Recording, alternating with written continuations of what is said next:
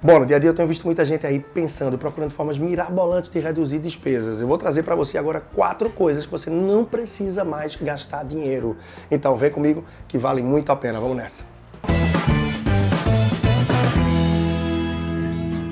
Como falei para você, agora tem quatro coisas aqui que você não precisa mais gastar dinheiro. Porém, antes disso, já se inscreve aqui, já curte, comenta e traz qualquer feedback ou dica de algo mais que você veja nesse sentido. É importante também, tá bom? Mas vamos lá, sem enrolar muito para a primeira delas. Parece muito básico, mas muita gente ainda paga tarifa de manutenção de conta, isso mesmo, tarifa bancária. E você tem acesso e formas hoje em dia de não fazer mais isso, seja através de um banco digital ou mesmo do seu banco tradicional que você usa no dia a dia você pode aderir ao pacote essencial de serviços.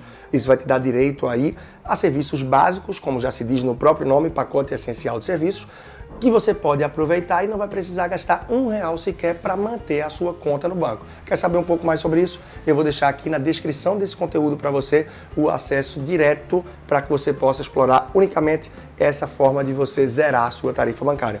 Dois vieses, duas formas apenas reforçando aí para você. Banco digital ou aderindo ao pacote essencial de serviços, que é regulado, é autorizado pelo Banco Central. Portanto, é um direito do consumidor. Não precisa mais estar pagando para manter conta aberta em banco, não.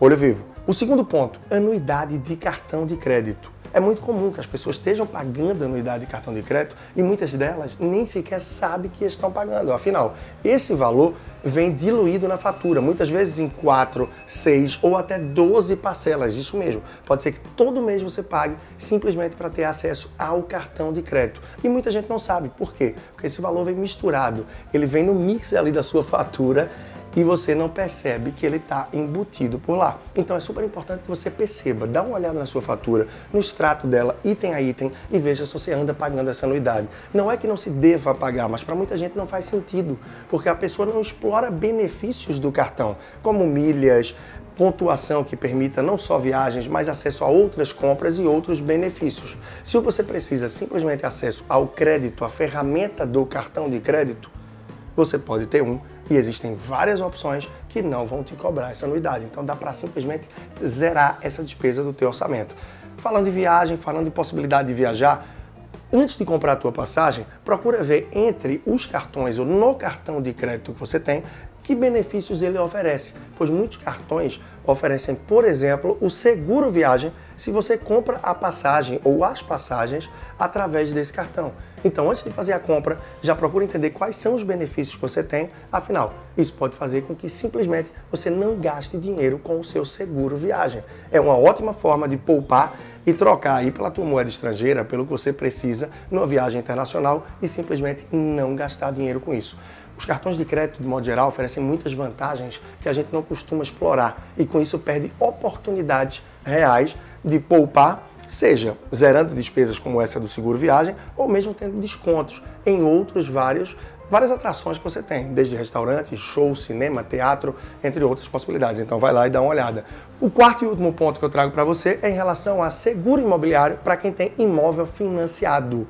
De modo geral, praticamente todos os financiamentos já contam aí sim com o seu seguro, devido ao fato de você ter é, o imóvel financiado junto ao banco. Ele também quer se resguardar. Afinal, até que você quite o imóvel, ele pertence ao banco. Então ele tem que cuidar também desse patrimônio que até então está ali dentro o que aquela instituição financeira tem. Então esse seguro você já tem embutido no seu financiamento. Não necessariamente embutido, mas eu digo, ele está ali incluído na sua parcela mensal. Você vai ter o valor que você amortiza, o valor dos juros, a taxa de administração desse financiamento e o valor do seguro. Portanto, só vale você fazer um seguro se é para algo muito específico e que eventualmente o seguro do financiamento não conta.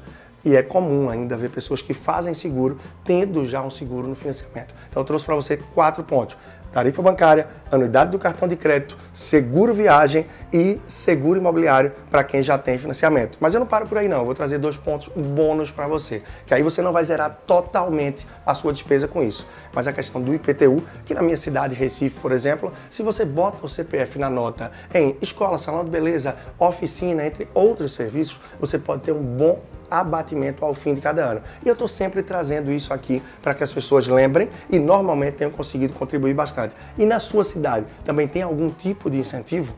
Eu tenho visto ao longo dos últimos anos que várias cidades também trazem abatimentos em relação a incentivo de CPF e nota, entre outras formas. E não só para o IPTU, mas tem a nota fiscal paulista.